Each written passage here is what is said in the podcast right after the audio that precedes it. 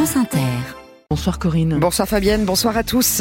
Le Rassemblement national et la France insoumise persona non grata à l'hommage national à Robert Badinter. Demain, la famille de l'ancien garde des Sceaux ne veut pas de leurs députés, même ceux qui sont officiellement invités, protocole oblige.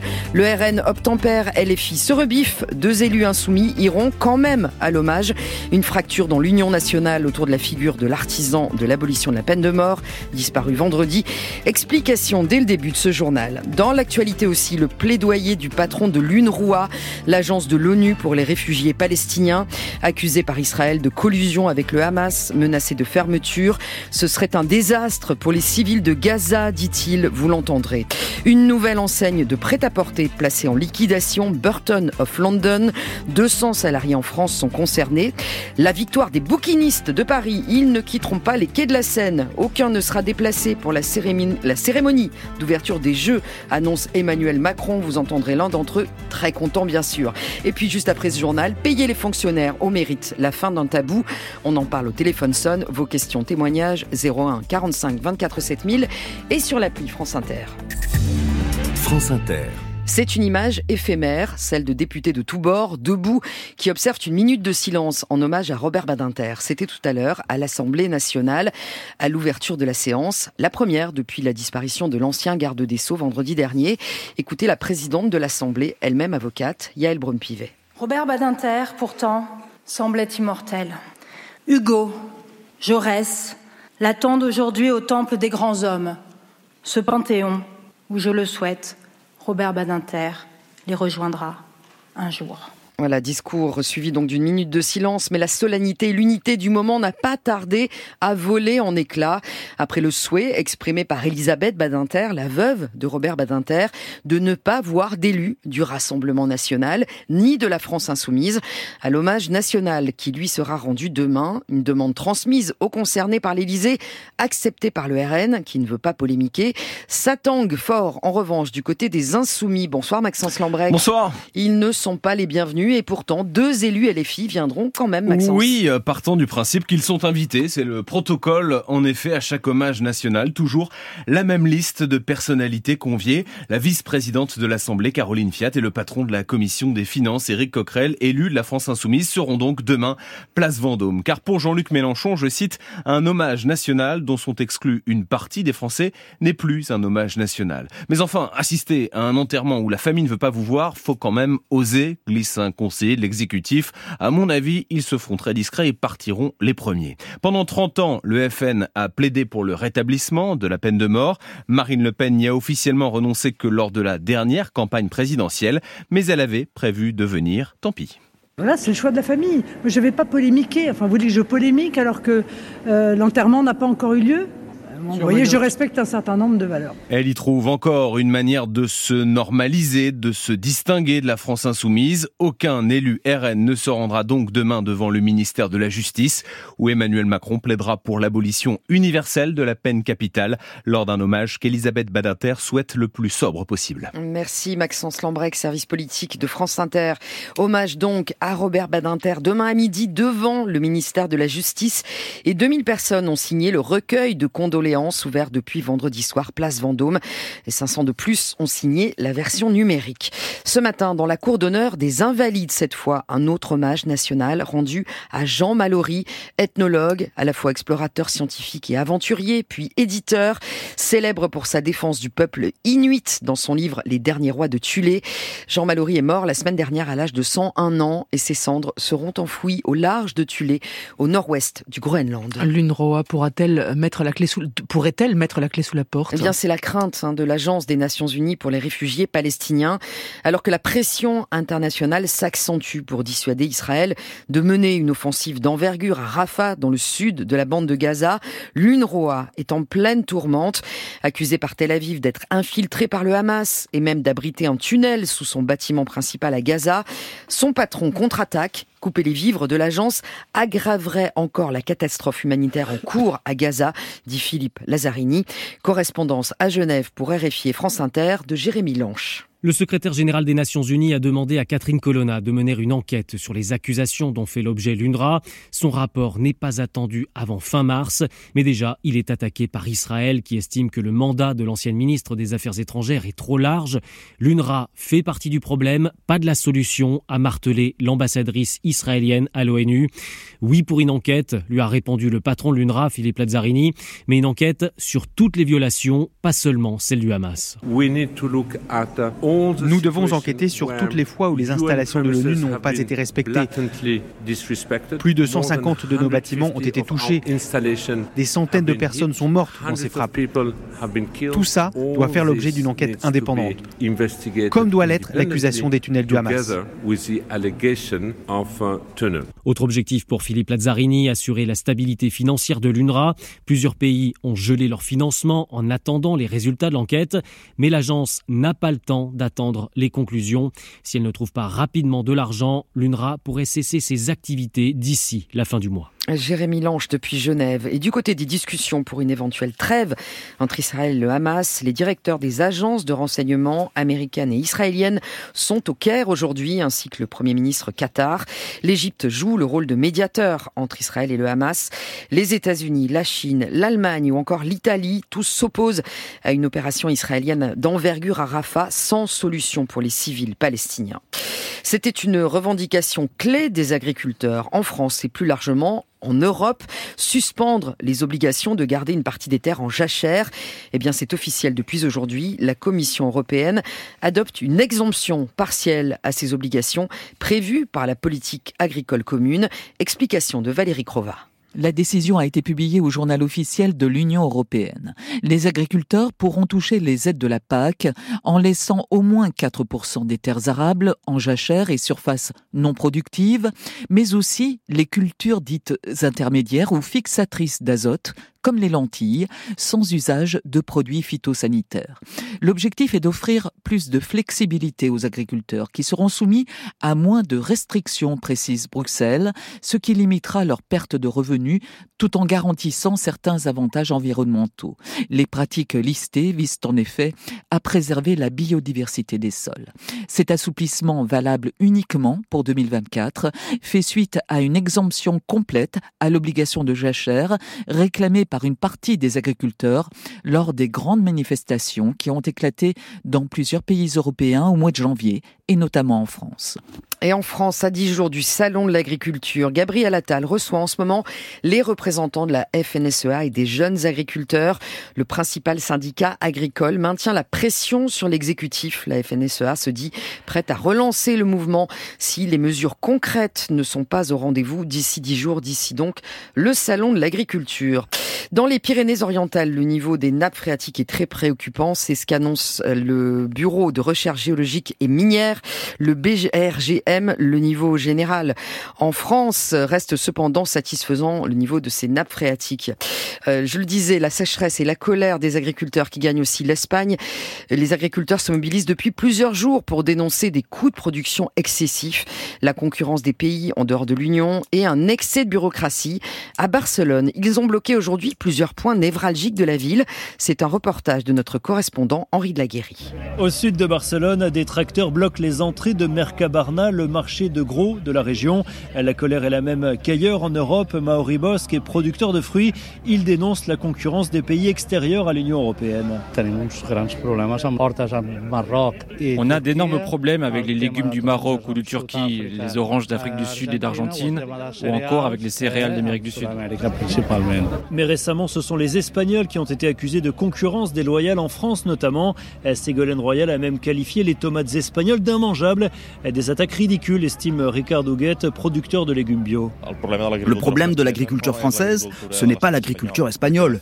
De fait, les règles de la politique agricole commune s'appliquent à tous les membres de l'Union européenne. Nous aussi, on pourrait se plaindre du fromage français. C'est absurde. La situation des agriculteurs catalans est d'autant plus difficile qu'ils font face à une sécheresse historique, ce qui implique de sévères restrictions. Ils doivent réduire leur consommation en eau de 80%.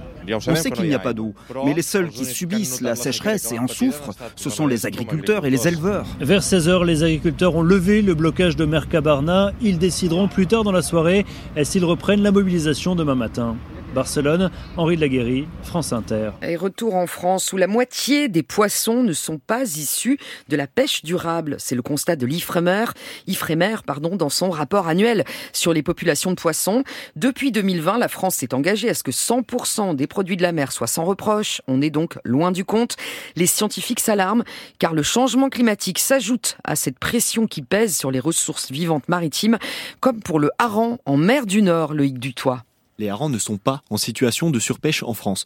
C'est l'exemple d'une espèce bien gérée mais qui inquiète les chercheurs, en particulier à cause de la survie des jeunes de moins de un an. Clara Ulrich est directrice scientifique adjointe de l'IFREMER. Ce qu'on voit, c'est que là, maintenant, depuis environ huit ans, malgré ces populations qui sont bien gérées, cette arrivée de jeunes poissons est plus faible que euh, ce qu'il a été par le passé, et puis peut-être plus faible que ce qu'on pourrait attendre au vu d'une population qui est en bonne santé. Acidification de l'eau, augmentation de la température, manque d'oxygène et de nourriture, plusieurs signes du changement climatique impactent les harengs. Ce qu'on a pu déjà montrer, c'est qu'il y a un espèce de décalage temporel de plus en plus entre le moment où les larves éclosent et le moment où euh, il y a à manger pour elles. Selon l'Ifremer, cela fait baisser le nombre de harengs, mais pas seulement, ajoute Yuen Vermar, qui est chercheur en halieutique à l'Ifremer. Qui est particulièrement préoccupant, c'est la taille des poissons euh, qui sont de plus en plus petits. Et ce qui peut être préoccupant aussi euh, bah, pour les activités de pêche qui ne trouvent plus les tailles de poissons qui sont nécessaires à la commercialisation. Euh, tout le système est chamboulé par ces modifications. Le cas du hareng est particulièrement emblématique, mais les chercheurs observent des effets similaires sur d'autres espèces comme les sardines ou les sols du golfe de Gascogne. Loïc Dutoit du service Sciences, Santé, Environnement. L'hécatombe continue dans le textile. Oui, après Camailleux, Koukaï, Pimki et tant d'autres, c'est l'enseigne de prêt-à-porter Burton of London qui est placée en liquidation judiciaire. Et c'est une décision du tribunal de commerce de Paris, Agnès Soubiran. Oui, c'est la fin d'une longue descente aux enfers pour les salariés de l'enseigne qui a commencé en novembre 2020 lorsque Thierry Le Guénic rachète pour 1 euro symbolique 122 magasins où travaillent 658 personnes. La société déjà va mal et selon la CFDT, Thierry Le Guénic a toujours refusé d'injecter de l'argent frais malgré les qu'il a reçues de l'État. Le syndicat l'accuse également d'avoir pris des décisions au détriment de Burton of London. Il faut dire que ce serial repreneur, qui s'était donc spécialisé dans la reprise d'enseignes en difficulté, était au même moment à la tête d'Habitat, liquidé en décembre dernier, d'Orcanta, en redressement judiciaire depuis six mois, et de Maison Le Jabi, en redressement judiciaire depuis un mois. Aujourd'hui, il ne reste plus rien, déplorent les 200 derniers salariés de Burton of London. Les 48 derniers magasins ont d'ailleurs définitivement baissé leur rideau samedi et le siège a fermé hier. Inexorablement, vous l'avez dit Corinne, la liste des marques de mode en difficulté s'allonge. IKKS il y a quelques jours seulement. Ces marques de milieu de gamme, trop chères pour les petits budgets et jugées, on va dire, dépassées. Les vitrines blanchies dans les centres-villes sont de plus en plus voyantes. Merci Agnès Soubiran, service économie de France Inter. Le constructeur ferroviaire Alstom pourrait supprimer jusqu'à 293 postes en France. Estimation envoyée par la direction aux représentants du personnel. Chez Alstom, on confirme l'information mais le nombre et le détail des postes supprimés fera l'objet de discussions. Décision prise dans le cadre d'un plan de désendettement du groupe annoncé en novembre.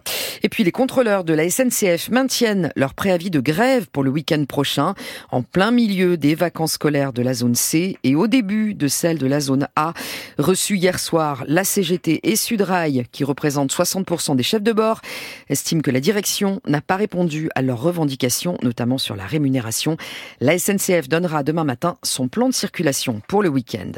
Direction la cour d'assises spéciale de Paris pour le procès des attentats de Trèbes et Carcassonne. Attentats qui avaient fait quatre morts en mars 2018, dont le colonel Arnaud Beltrame. On le rappelle, le terroriste a été tué dans l'assaut du GIGN au Super U de Trèbes. La cour entend aujourd'hui la seule femme accusée dans ce procès, l'ancienne petite amie du terroriste. Bonsoir Jean-Philippe Degnaud. Bonsoir Corinne. Et elle est à la barre depuis maintenant quatre heures. Je regrette d'avoir été radicalisé et d'avoir voulu partir en Syrie. À la barre, Marine déroule les trois années qu'elle a passées avec la GDIM avant les attentats dont elle n'a rien su. Amoureuse, affirme-t-elle, lui, un peu moins, mais il l'entraîne inexorablement dans sa haine des mécréants. Elle se laisse convertir en quelques minutes, puis accepte ses exigences et joue le jeu. Sur Facebook, elle anime tous les vendredis un groupe de rappel à la prière. Elle porte le voile de temps en temps, se cache pour fumer, converse sur Telegram avec une jeune candidate au départ et l'encourage presque. L'ACDIM lui montre son stock d'armes sans qu'elle réagisse. Et pourtant, le jour de l'attentat, elle n'imagine pas que ça puisse être son Redouane qui ait fait ça. Vous aviez pourtant tous les éléments pour le penser, s'étonne le président. Marine fait comprendre qu'elle était sous son emprise. Aujourd'hui, elle dit que c'est du passé, qu'elle rejette la religion musulmane, qu'elle ne voit plus aucun ami de cette époque. Le soutien psychologique et psychiatrique m'ont fait prendre conscience de tout, affirme Marine. J'ai très honte et je regrette tellement. Aujourd'hui, je suis très bien comme je suis. Merci Jean-Philippe Degnaud en direct de la cour d'assises spéciale de Paris. Rappelons que l'accusé, l'accusé eux, donc cette jeune femme, encourt 30 ans de réclusion criminelle. Nous vous en parlions hier, cet accident qui a coûté la vie à quatre randonneurs retraités à Steinbeck dans le Nord, fauchés par une voiture au bord d'une route départementale. Une enquête pour homicide involontaire est ouverte et les gendarmes lancent un appel à témoins pour comprendre ce qui s'est passé. Le conducteur qui est toujours en garde à vue dit s'être endormi. Dans les Deux-Sèvres, les recherches se poursuivent pour retrouver Erwan. Le jeune homme de 18 ans a disparu dans la nuit de samedi à dimanche après une soirée en discothèque à Montcoutan-sur-Sèvre. Une enquête pour disparition inquiétante est ouverte. C'est un coup de semonce pour CNews. Le Conseil d'État ordonne à l'ARCOM, le gendarme de l'audiovisuel, de scruter de plus près le pluralisme et l'indépendance de la chaîne Tout Info du groupe Bolloré. Et ce, dans un délai de six mois. La plus haute autorité administrative avait été saisie par Reporters sans frontières. RSF salue une décision historique pour l'association. CNews n'est plus une chaîne d'information. Elle est devenue un média d'opinion, ce que conteste la chaîne. Et puis dans un autre groupe de Nicolas Taverneau quittera en avril son poste de président du directoire de M6, un groupe qu'il a contribué à fonder. Il est préférable de confier la présidence à une nouvelle génération qui devra mener à bien sa transformation, indique le groupe M6. Euh, son successeur devrait être euh, le David Laramendi, qui est actuellement à la tête de M6 Publicité. Et puis victoire pour les bouquinistes parisiens alors. Oui, Emmanuel Macron renonce au déplacement prévu des boîtes des bouquinistes sur les quais de Seine, déplacement envisagé avant la cérémonie, d'ouverture des Jeux Olympiques l'été prochain. Les bouquinistes font partie du patrimoine vivant de la capitale explique l'Élysée, et aucune solution consensuelle et rassurante n'avait pu être, n'avait pu être identifiée avec ces acteurs. Alors écoutez la réaction de Jérôme Calais, président de l'association culturelle des bouquinistes de Paris, lui-même installé quai de Conti. Il est heureux. On remercie du fond du cœur le président de la République d'avoir pris cette décision et d'avoir parfaitement assimilé ce que nous étions, c'est-à-dire l'âme de Paris. Et c'est magnifique. On va enfin pouvoir dormir après sept mois de cauchemar. On avait le sentiment que c'était une mise en péril de notre activité qui n'était pas bien comprise, perçue. Le déménagement de 400 et quelques boîtes en quatre nuits, c'était pas possible sans faire un massacre. Est-ce qu'on s'en relèverait euh, Probablement pas. En plus, faire un défilé sans les boîtes des bouquinistes euh, sur la scène, c'était envoyer un message euh, terrible aux 2 milliards de téléspectateurs qui vont suivre la cérémonie d'ouverture. Les bouquinistes des quais de Paris, c'est quelque chose d'unique au monde. Il n'y a pas d'équivalent sur la planète. Ça fait 450 ans qu'on existe. Et franchement, on a vu le tsunami planétaire sur nous pour prendre notre défense. Et là, vous voyez, c'est un immense soulagement. Jérôme Calais, donc bouquiniste quai de Conti. Alors on précise qu'en revanche, pour ceux qui veulent aller assister à la cérémonie d'ouverture, ce non-déplacement risque d'avoir des conséquences. Les quais ne seront plus susceptibles d'accueillir du public pendant la cérémonie, précise l'Élysée, les quais de la Seine, là où sont les bouquinistes et là où donc les euh, passants ne pourront pas voir passer la cérémonie d'ouverture sur la scène. C'est à vous, Fabienne. Merci beaucoup, On regardera la télé Oui, et puis vous reviendrez demain. Ce sera une sorte de tsunami planétaire euh, à partir de 19h. merci beaucoup.